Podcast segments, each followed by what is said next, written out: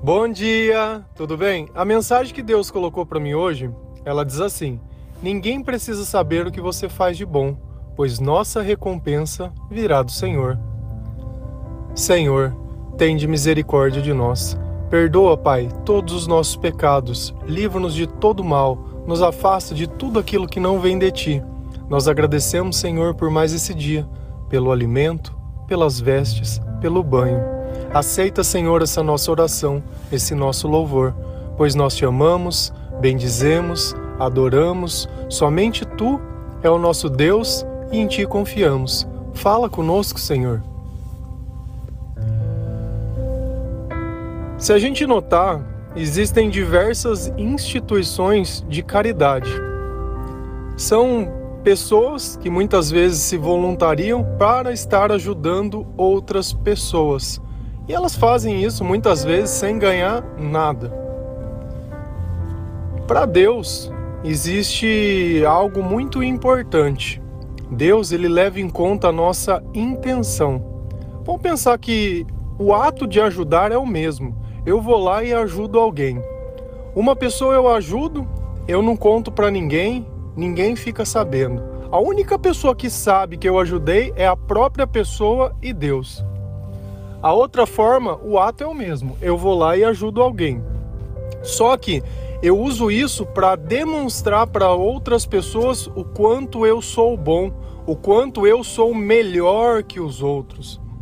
Esse sentimento de achar que pelo simples fato de eu estar fazendo algo bom, eu sou bom, Deus ele condena veementemente. Deus ele não quer que as pessoas admirem você pelo que você faz nesse sentido. Você vai fazer o bem sim, mas vai fazer o bem porque agrada e alegra ao Senhor. E essa é a grande diferença. E muitas vezes a gente pega a nossa religiosidade e é, usa isso como algo para alimentar a nossa vaidade. Pregadores que muitas vezes estão dentro de uma igreja, se não tiver muita gente para pregar, não prega, porque a mensagem para uma pessoa não é, não, não, eu salvo muitos. Para pouco tem que ir para a igreja pequena, é o segundo escalão dos pregadores. Ou quantas vezes a gente não serve dentro de uma igreja esperando reconhecimento? Será que eu sirvo pelo reconhecimento ou eu sirvo a Deus porque a minha natureza? Vou pensar um exemplo. Você está dentro da tua casa. Tem uma louça para lavar, tem um lugar para varrer, uma cama para arrumar. Você faz isso para receber elogios ou você faz isso para ajudar dentro da tua casa? Porque é a tua família aquilo. Quando é para os nossos, nós fazemos por amor, não por obrigação e nem. Que diferença ia fazer para sua mãe se você lava a louça? Você ia receber um elogio? Ou ela ia falar, você não faz mais que a sua obrigação? E é justamente isso. Quando nós amamos, quando nós ajudamos ou quando nós oramos, nós não estamos fazendo mais que nossa obrigação. Isso não é algo que eu tenho que usar para dar uma manutenção de aparência. Quantas pessoas não usam a igreja como escudo? E aí você olha aquela pessoa e fica aquela confusão na cabeça, porque você vê algo, né, que de repente dá a sensação de divino, mas no comportamento não tem nada.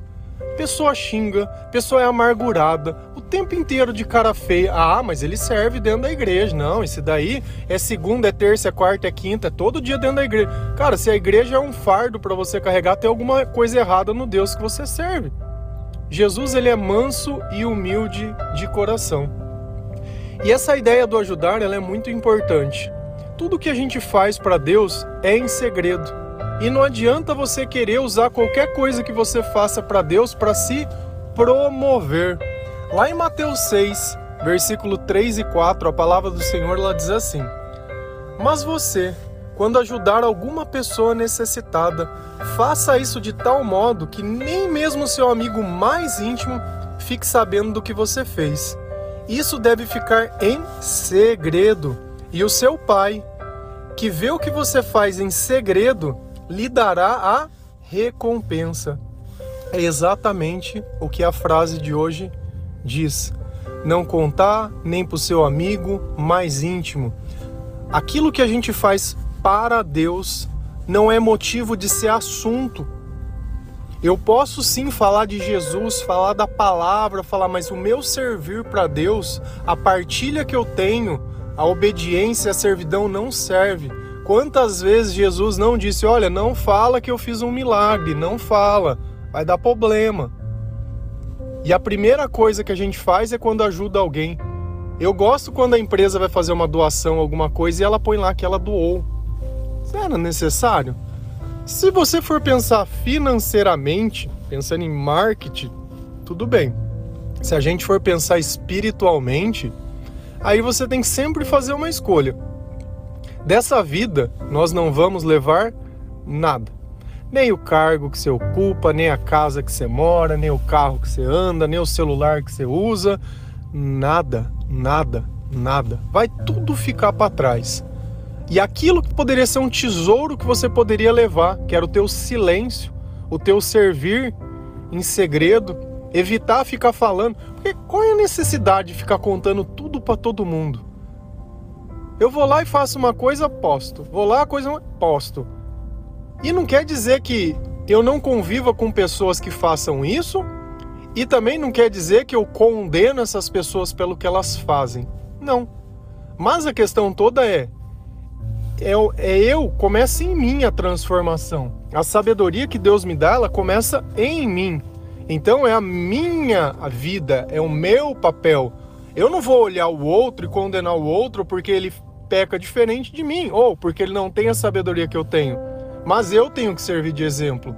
Eu não faço esse tipo de coisa. Eu não tenho essa necessidade que as pessoas me observem, que elas olhem em mim e me admirem pelo meu sucesso, pela minha servidão. Cara, quanto mais invisível você passar nessa vida para os outros, mas quanto mais você for para Deus, melhor. Nós fomos chamados para ser sal e ser luz. Certamente nós temos que ser um exemplo, mas se eu sirvo a Deus ou se eu dou algo para Deus, mas faço isso com pesar, reclamando e fazendo, é melhor que não faça. É muito melhor que não faça. Deus ele tem falado conosco de diversas formas. O problema é que nós queremos ouvir Deus na onde a gente quer, falando o que a gente quer. Você sabe por que, que Eva ela preferiu escolher a cobra que escolheu o que Deus disse? Porque a cobra disse o que ela queria ouvir. E qual foi a consequência disso? Quando a gente continua buscando os nossos mestres, continua querendo que a vida seja o que a gente quer e não o que Deus quer, que a vontade de Deus seja um mero adereço. Não, isso daí não vale de nada. O importante é a minha vontade. Porque eu vejo todo mundo crescendo e só eu que não. Só eu que não sou reconhecido. É a síndrome do coitado.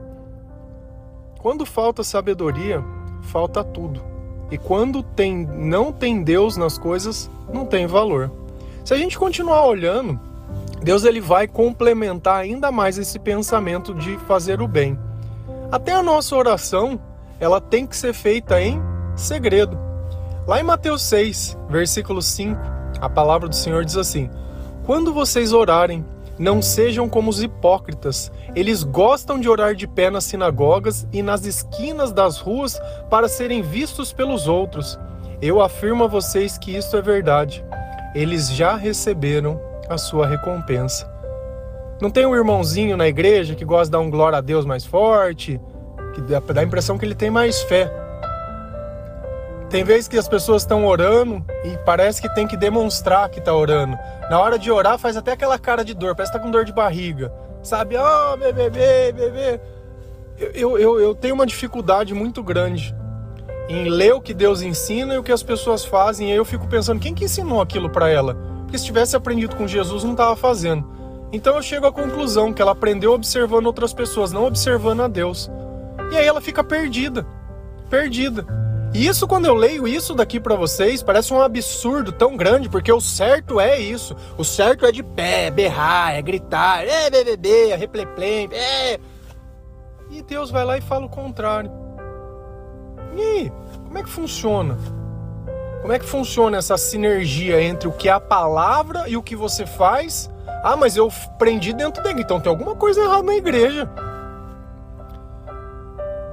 Uma coisa que eu tenho plena convicção e certeza. Convicção e certeza. O dia que você lê a Bíblia inteira, você não vai mais se definir como evangélico, nem como católico, nem como adventista, nem como testemunho de Jeová, nem como nada. Você vai se tornar um cristão. Porque nenhum desses termos tem dentro da Bíblia. Cristão tem. Por quê? Porque todas as doutrinas elas puxam para o interesse.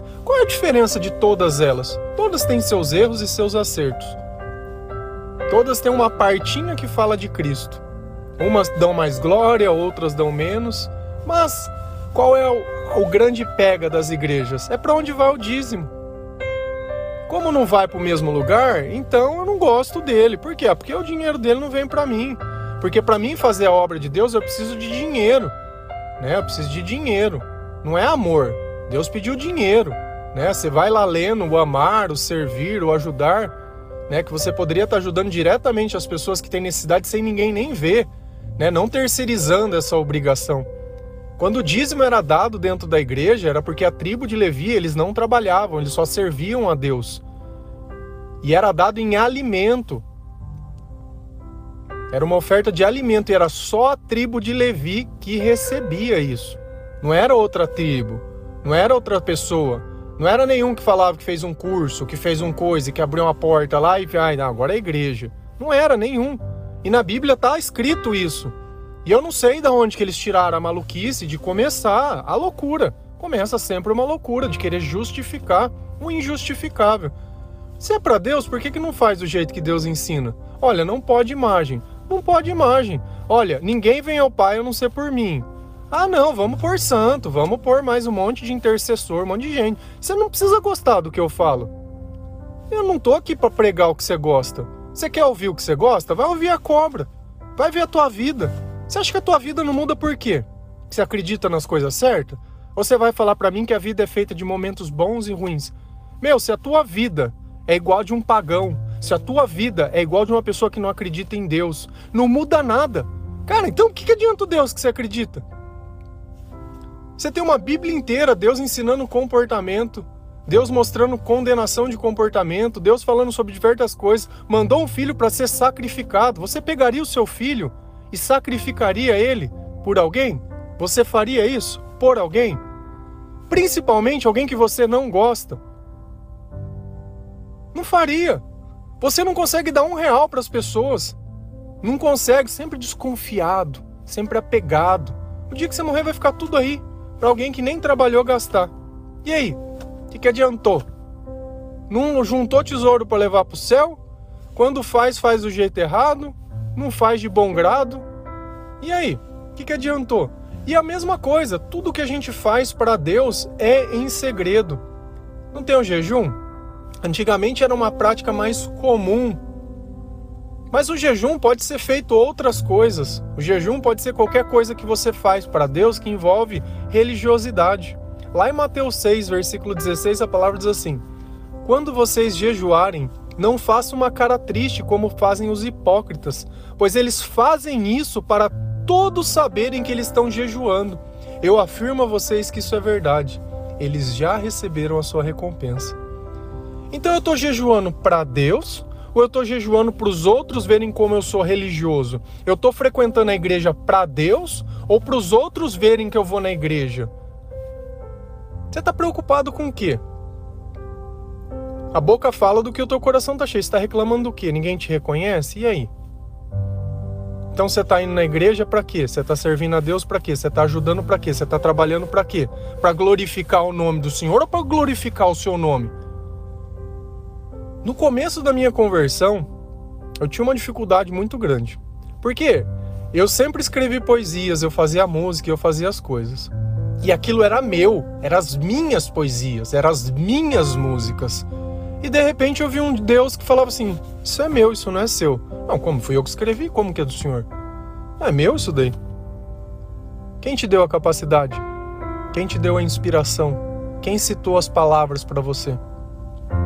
E é sua por quê? Agora o carteiro virou o dono da encomenda? E eu com o tempo eu venho trabalhando isso dentro de mim. Eu não tenho nada. Tudo que eu tenho é de Deus. E essa é a mentalidade certa, pois é o que o Senhor diz: a sua recompensa você já recebeu. E eu recebi muito mais Mas muito mais, mas muito, muito, muito, muito, muito mais. Eu tenho a alegria de poder comparar o que eu sei sem nunca ter estudado, sem ter feito uma faculdade, sem ter feito especialização, sem ter feito nada com pessoas que fizeram. E eu noto quanto Deus ele foi zeloso pela minha vida. Eu olho quanto sofrimento tive no passado e como eu vivo hoje. Não tem comparação. Não existe comparação entre as duas vidas. Isso é a recompensa. A vontade de ajudar sempre teve em mim. E eu não preciso ficar batendo no peito, falando é o que eu falo. Ó, pode pegar a, frase, compartilha, pega, faz o que você quiser. Pode até pôr teu nome se quiser, isso pouco me importa. Por quê? Porque a minha recompensa vem de Deus. Enquanto as pessoas querem crescer para serem reconhecidas, eu quero ser esquecido, para que Deus possa ser exaltado. E esse é o papel principal. Quando você compartilha esse áudio, não é meu, é o áudio de Deus. Quando você compartilha esse áudio, já não sou mais eu, é eu e você. É como se eu plantasse e você colhesse, e o que você colheu você dasse para alguém para ajudar. Tá entendendo como é que funciona?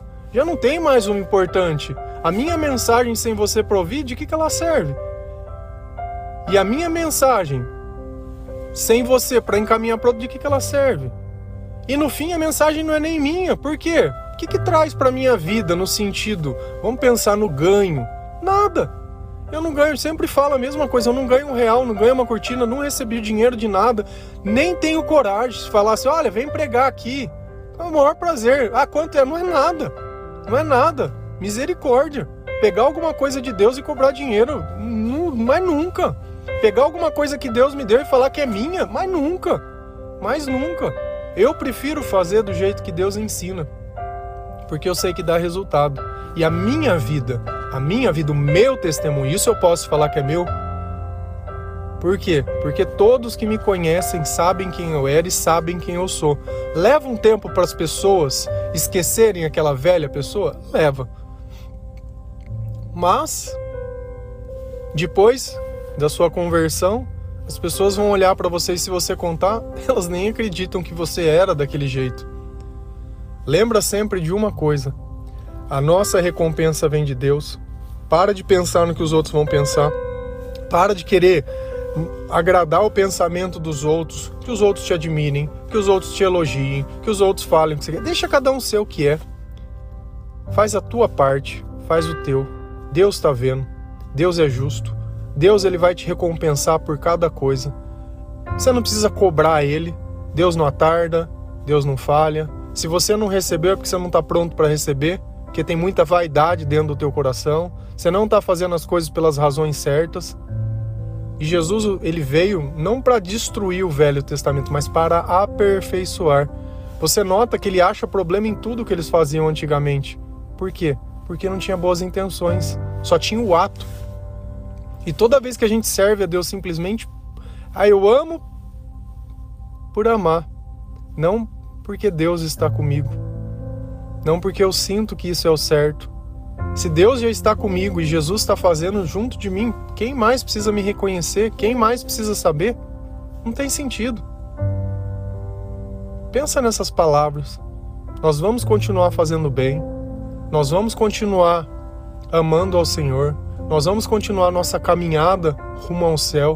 Nós aceitamos as boas novas de Jesus Cristo.